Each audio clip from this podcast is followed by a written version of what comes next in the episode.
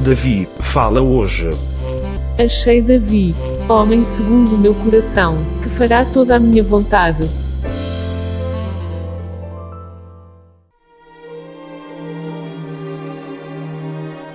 Este é o quinto episódio intitulado As Vitórias de Davi.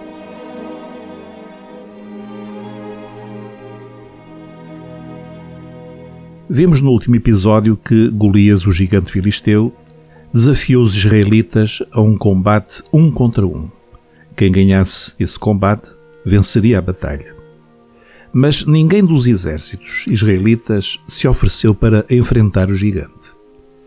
Davi escutou o desafio e ofereceu-se para enfrentar Golias. Poderíamos pensar que a sua decisão seria aplaudida, mas não. Ele teve de enfrentar um crítico inesperado o seu próprio irmão Eliabe, o mais velho, aquele que Samuel chegou a pensar que seria o próximo rei de Israel.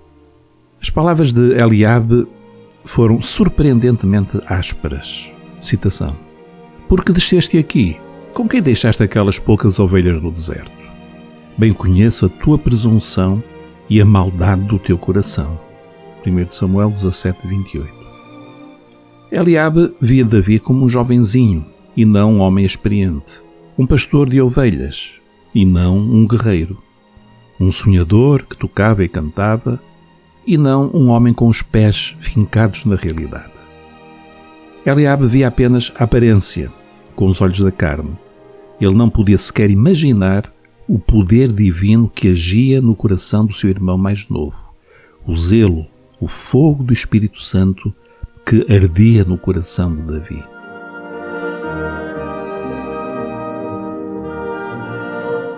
Davi não discutiu com o irmão, apenas se desviou dele. Ele sabia que a sua luta não era contra o irmão, mas contra Golias. Eliabe, tal como a totalidade do exército israelita, estava resignado à derrota e sem forças para reagir. Não adiantava discutir com ele, apenas seguir em frente. Meus irmãos, quando o Senhor nos desperta e aviva o nosso coração, muitas vezes a primeira oposição e crítica vem daqueles de quem se esperaria apoio e encorajamento. Historicamente, os avivamentos do Espírito Santo sempre foram, no seu início, criticados e até ridicularizados pela maioria da Igreja. Assim aconteceu no Pentecostes, quando os judeus, vendo a ação do Espírito Santo nos discípulos, comentaram sarcasticamente que eles estavam alcoolizados. O mesmo sucedeu ao longo dos séculos. João Wesley, fundador do movimento metodista, foi expulso da Igreja Anglicana quando começou a pregar no fogo do Espírito. No século XX, o avivamento pentecostal sofreu fortes críticas e demorou muitos anos até ser reconhecido como uma operação genuína do Espírito Santo. E hoje não é diferente. Eliab não discerne a obra do Espírito no coração de Davi. Que fazer? O que Davi fez Citação. E desviou-se dele para o outro.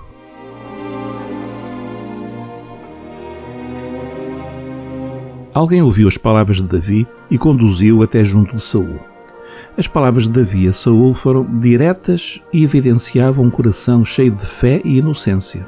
Citação: Não desfaleça o coração de ninguém por causa dele. Teu servo irá e pelejará contra este filisteu. Podemos imaginar o espanto e a incredulidade de Saul ao ouvir as palavras de Davi, a quem respondeu, citação, Contra este filisteu não poderás ir para pelejar com ele, pois tu ainda és moço, e ele homem de guerra desde a sua mocidade. No entanto, Saul vai mudar de ideias e acabará por permitir que Davi vá combater o gigante. Porquê?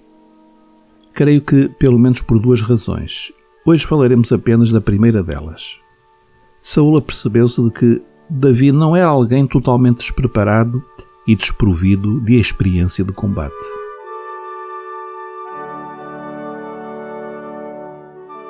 Claro que Davi não tinha a experiência e as credenciais necessárias para enfrentar tamanho adversário. Mas Davi surpreendeu Saul descrevendo as lutas e vitórias que já tinha alcançado.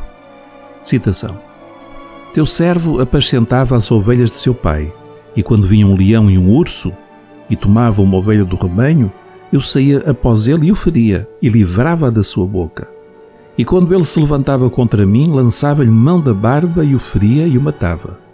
Assim feria o teu servo o leão, como o urso, assim será este incircunciso filisteu como um deles, porquanto afrontou os exércitos do Deus vivo. Saul sabia que enfrentar um leão e um urso não eram coisas de sumenos. Afinal de contas, havia provavelmente naquele rapaz mais experiência do que ele pensava inicialmente.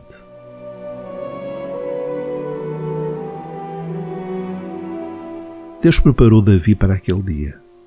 Muitas vezes Deus prepara-nos durante longos anos para que estejamos prontos na hora certa.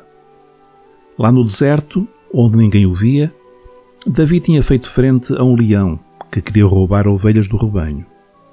O que nos lembra imediatamente as palavras de Pedro, recomendando vigilância, porque, citação, o diabo, vosso adversário, anda em derredor, bramando como leão, buscando a quem possa tragar. 1 Pedro 5,8 Davi conhecia bem a perigosidade do leão e por isso se refere ao leão várias vezes nos seus salmos. No Salmo 7, 1 e 2, pede ao Senhor: Livra-me, para que ele não arrebate a minha alma como leão, despedaçando-a sem que haja quem a livre. No Salmo 22, 21, implora: Salva-me da boca do leão. Como sabemos, Jesus enfrentou e venceu este leão no deserto da Judeia. E também Paulo, escrevendo a Timóteo, diz: Fiquei livre da boca do leão, na segunda carta a Timóteo 4,17.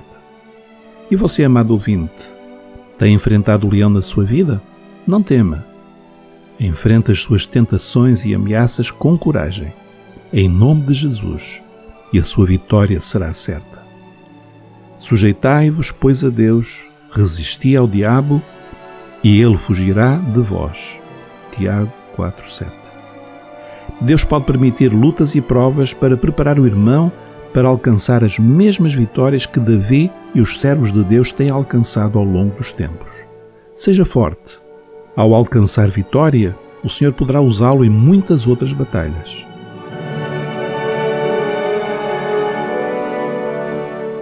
Davi enfrentou também o urso. O urso é um animal temível. Em média, a sua altura vai dos 2 metros e meio aos 3 metros e pode pesar entre 350 a 700 quilos, o que é impressionante. Talvez quando Davi viu Golias se tenha lembrado de um urso e tenha pensado: se eu venci o urso, sou também capaz de vencer este gigante. Há duas características curiosas do urso. Em primeiro lugar, o urso está associado ao frio. Em segundo lugar, como é plantígrado, pode sentar-se e ficar de pé como um ser humano. E é de pé que ele pode dar à vítima um abraço de morte, envolvendo-a nas suas garras poderosas. Urso lembra-nos uma outra luta espiritual tem a ver com aqueles que vêm de lugares espiritualmente frios, onde há muito se extinguiu o calor do Espírito Santo. Alguns que muitas vezes vêm para nos abraçar, mas cujo abraço é mortal. São falsos irmãos, com falsos ensinamentos. Jesus advertiu várias vezes: cuidado, não se deixe enganar por aquilo que é falso. São falsos mestres e falsos profetas que pregam falsos cristos. O que é um falso Cristo? é um Jesus fabricado segundo os ideais do mundo e não o Cristo real, aquele que morreu, ressuscitou, está vivo e vai voltar.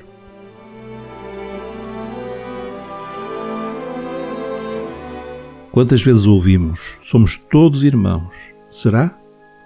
João, o apóstolo do amor, adverte, citação, porque já muitos enganadores entraram no mundo, os quais não confessam que Jesus Cristo veio em carne. Este tal é o enganador e o anticristo. E mais adiante, João diz: Olhai por vós mesmos, para que não percamos o que temos ganho. Antes recebamos o inteiro galardão. Se alguém vem ter convosco e não traz esta doutrina, não o recebais em casa, nem tampouco o saudeis. Segunda de João 1, 7 a 10. Cuidado com o abraço do urso, cuidado com o falso irmão. Cuidado com o que parece vir de Deus, mas vem do mundo. Davi, descrevendo a sua luta contra o urso, diz, citação, Quando ele se levantava contra mim, lançava-lhe mão da barba e o feria e o matava. 1 Samuel 17,35 O que sai da boca denuncia aquilo que é falso. João teve uma visão disso mesmo em Apocalipse 13, 11, quando descreve o falso profeta dos últimos dias. Citação. Tinha dois chifres semelhantes aos de um cordeiro e falava como o dragão. Apocalipse 13, 11. Parecia o cordeiro, mas falava como um dragão. Que impressionante, não é verdade? Aparência de Cristo, mas a sua origem verdadeira encontra-se nas trevas. Davi venceu o urso. Nós precisamos também de discernir e vencer o falso evangelho. Que o Senhor capacite o amado irmão e faça de si um vencedor. No próximo episódio continuaremos a falar daquilo que Davi nos fala hoje. Fique com Deus. Fique com a paz do Senhor Jesus Cristo.